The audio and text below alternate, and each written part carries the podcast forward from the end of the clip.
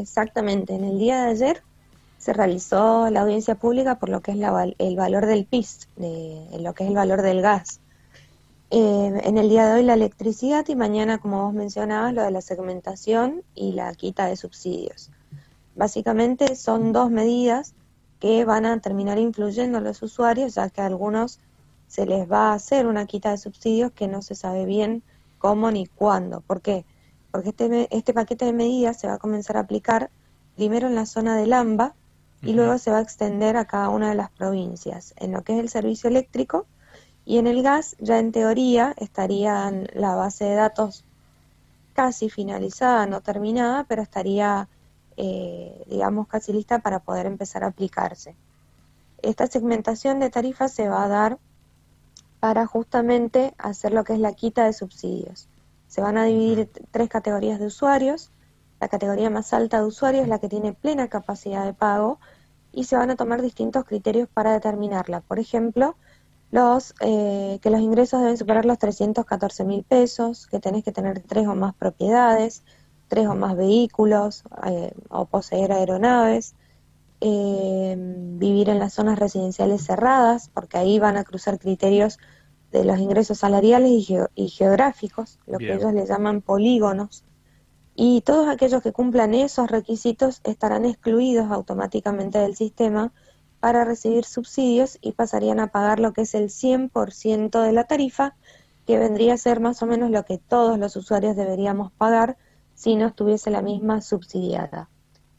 Luego vas a tener una categoría intermedia de usuarios que son aquellos que no tienen plena capacidad de pago, pero tampoco entran dentro de la categoría de tarifa social. Yo siempre digo que es la categoría que más aporta, la categoría de trabaja, que paga alquileres, que no tiene deudas o trata por lo menos de no tenerlas, eh, y a la que más le cuesta justamente ir en el día a día. Y luego, bueno, para esta categoría aproximadamente se maneja un aumento en el gas del 18.5% y se va a sumar al 20% que ya tuvimos anteriormente. En teoría no debería pasar el 42% en todo el año. Se ha establecido este tope eh, teniendo en cuenta el índice de variación salarial. Y luego la última categoría es la categoría que están actualmente en la tarifa social. Para ellos, en principio, eh, no habrían aumentos, eh, en lo que respecta al gas. Y en lo que respecta a la luz, van a empezar por la zona del AMBA, que es aproximadamente un 6%, y luego deberemos ver cómo va a repercutir en la tarifa en la provincia de Mendoza, recordando siempre que tenemos dos componentes, que uno lo maneja la nación y el otro la provincia de Mendoza. Claro. En Mendoza está, justamente veía una estadística, dentro de las provincias donde también es más caro ¿no? el, servicio del gas. Claro, lo que es el valor del metro cúbico. Se establece por cada una de las distribuidoras de acuerdo a donde presten el servicio. Entonces sí, Mendoza es una de las más caras. Romina, te hago una consulta porque vos justamente destacabas, ¿no? El, la intermedia, ¿no? Esta, digamos, clase social, eh, que digamos una clase media, una clase media tampoco alta, ¿no? Una clase media. Eh, y hablabas de personas que alquilan, personas que por allí no llegan a tener esta cantidad de, de inmuebles, pero supongamos que una persona puede llegar a tener una herencia, que imaginemos que llega a tener, o, por ejemplo, tres inmuebles, pero que no los está usufructuando y no llega a poder pagar esto, me imagino que cae en el sistema, ¿no? deberá hacerse algo, o me imagino que esa persona tendrá que hacer eh, algún trámite o algo por el estilo, como para comprobar que, que obviamente no está dentro del pleno de pago. Bueno, justamente es lo que tiene cuando vos aplicas un sistema automático. Cuando vos tenés una base de datos poco deficiente o de poco desactualizada, sucede esto mismo que vos mencionas. Entonces, para estos casos, automáticamente va a quedar fuera del sistema, le van a hacer la quita total de subsidios y lo que va a tener que hacer es presentar un reclamo, que en principio se va a hacer eh, a través de un aplicativo por la página web eh, de la Secretaría de Energía y allí acompañar la documentación respectiva eh, para que la, misma Secretaría lo evalúe, revea la situación y pueda incorporarlo manualmente, digamos, eh, de vuelta al sistema. Eh, no está establecido en qué plazo va a ser ni cómo se va a realizar. Mm. Parte de, de, los argumentos que nosotros establecíamos era, era justamente esto. así como vos mencionas este tema, existen infinidad de inquilinos que no tienen el servicio a su nombre tampoco. Claro. Eh, entonces, bastante difícil poder llegar a aplicarlo de manera correcta en un porcentaje alto, no sé si al 100%, pero por lo menos que se aproxime. Eh, y esto es lo que va a terminar sucediendo.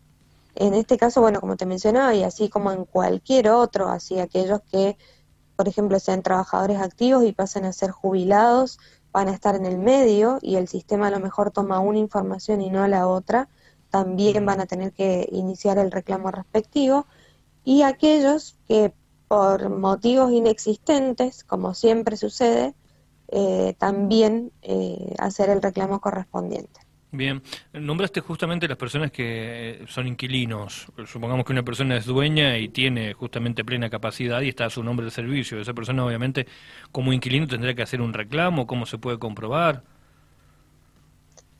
Eh, claro, evaluando vos con el bono de sueldo o el certificado de ingresos, tu inscripción en ingresos brutos o el monotributo, con todos esos datos eh, los acompañás y justamente lo que haces es retrucar eh, o que te hayan sacado del sistema o que querés ingresar al, sistema. Esos son los, puntos en clave que tenés que tener. Eh, dependiendo si, por ejemplo, en el caso que vos me comentabas, si había heredado la propiedad, bueno, ver acreditar mediante el instrumento legal correspondiente que fue una herencia, que no es algo que él haya adquirido por sus propios medios, sino que fue una, un, un bien recibido a título gratuito, al igual que una donación, al igual que si tuviesen un usufructo, por ejemplo. Eh, son distintas situaciones que se pueden ir dando y que justamente teniendo toda la documentación respectiva que lo avale, no debería haber problema para que esa persona pudiese tener o seguir recibiendo el subsidio. Bien, estamos hablando con Romina Ríos, presidente de la ONG Protectora, Protectora en el marco de las audiencias públicas de los servicios públicos. Romina, eh, recién hablabas de algo que ustedes han propuesto. ¿Qué otras propuestas tienen ustedes o han estado realizando, obviamente, en lo que fue electricidad y van a hacer con gas? El principio general, o sea, el, planteamiento general que hicimos primero es, tratar de establecer qué, cuál es el valor real del gas qué es lo que se les está pagando a las empresas y qué ganancias están teniendo las empresas. Si nosotros solamente sabemos que tienen estos costos, pero no sabemos qué ganancias tienen, evidentemente nunca vamos a saber si la tarifa es justa para estas empresas. Lo único que sabemos es que son injustas para determinado sector de la población que no está pudiendo pagar algo tan básico como son los servicios públicos. Entonces, en principio, ese, ese fue el criterio que, que tuvimos al momento de plantearlo como, como asociación y como representante de la Comisión de Usuarios de Energas.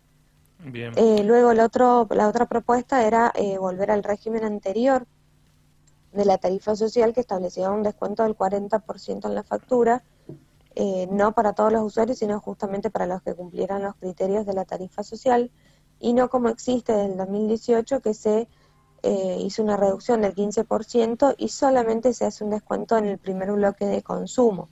Entonces, en términos de la factura total que vos pagás, no es significativa, básicamente no es una ayuda a aquel usuario que no, que no tiene ingresos suficientes para pagarlos. Esos son los dos puntos claves. La del tercero era que eh, nos hubiese gustado trabajarlo con más tiempo y tener más reuniones con autoridades para justamente ir salvando todos estos puntos que hemos estado hablando ahora y todos los que vayan a surgir. Eh, sobre todo, bueno, tenemos nosotros también como asociación, tenemos incidencia a nivel nacional, por ende también tenemos usuarios o consumidores que nos consultan que son de la zona del AMBA. Por ahora en Mendoza tenemos la parte eléctrica que no se va a aplicar, pero en la zona del AMBA también. Entonces tenemos que poder llegar a todos ellos y para eso es necesario mayor información el informe se presentó recién con, con, el, con el llamado a la audiencia pública. Entonces imagínate que la información que mantenés es lo que está escrito y nada más. Es bastante acotado todo lo, que existe en el expediente. Claro.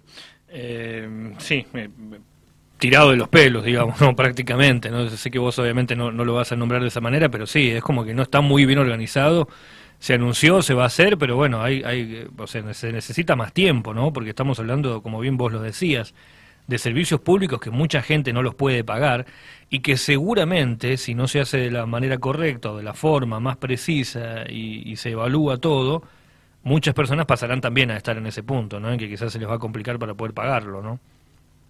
Tal cual, tal cual lo mencionabas, pese a que nosotros tenemos eh, la ley de zona fría, que nos abarca en totalidad toda la provincia, eh, lo cierto es que igual va a haber un aumento, luego se va a hacer ese correspondiente descuento sobre lo que es el cargo por metro cúbico y el cargo fijo, pero recordemos que tenemos que sumarle los impuestos, los fondos que pagamos eh, y determinados ítems, entonces también es engorroso para, la, para los mendocinos saber con qué se van a encontrar, va a ser la primera factura de, de consumo de ya de meses fríos, y todavía nos queda el, peor, digamos, que es el otro, el otro bimestre, y, no sabemos con qué nos vamos a encontrar o cuál va a ser el impacto real en las facturas. Romina, ¿cuántos ítems hay además ¿no? de, lo que realmente vale el gas en una factura, por ejemplo, hablando exclusivamente del gas? Tenés varios, tenés varios. se cobra ingresos brutos, se cobra el IVA, se cobra eh, ingresos brutos sobre la distribución, sobre el transporte, tenés el fondo de fondo fiduciario desde donde también nosotros aportamos al sistema de zona fría, tarifa social eh, y creo que no me estoy olvidando de ninguno. Hay otro que se cobra, eh, ponele lo que es el departamento de Godoy Cruz, hay una ordenanza propia del departamento que se, se cobra ahí en esta factura. Eh, la tarifa social también viene incluida en los ítems de la misma y hasta ahí creo que llegamos, no, no quiero mentirte, pero tampoco quiero sumar nada más. Son varios ítems, la mayoría no son descuentos, sino que se van sumando y se van agregando al monto total que, tenemos que abonar. Qué bárbaro. Bueno, Romina, eh, te mandamos un abrazo grande y esperemos que esto termine de la mejor manera, ¿no? Esperemos que así sea, pero por el bien de los usuarios, no, no, sí, sí, totalmente, totalmente. Porque le vaya mal a, a una gestión o la otra eh, la verdad que esto es responsabilidad de la clase que nos gobierna y tiene que recaer, digamos, en ellos esa decisión. Y lo estamos viendo acá en Mendoza, el índice de pobreza que también tenemos es bastante alto. Eh, entonces, es necesario que ambas, ambas gestiones, provincial y nacional, trabajen en conjunto para el bienestar de los mendocinos.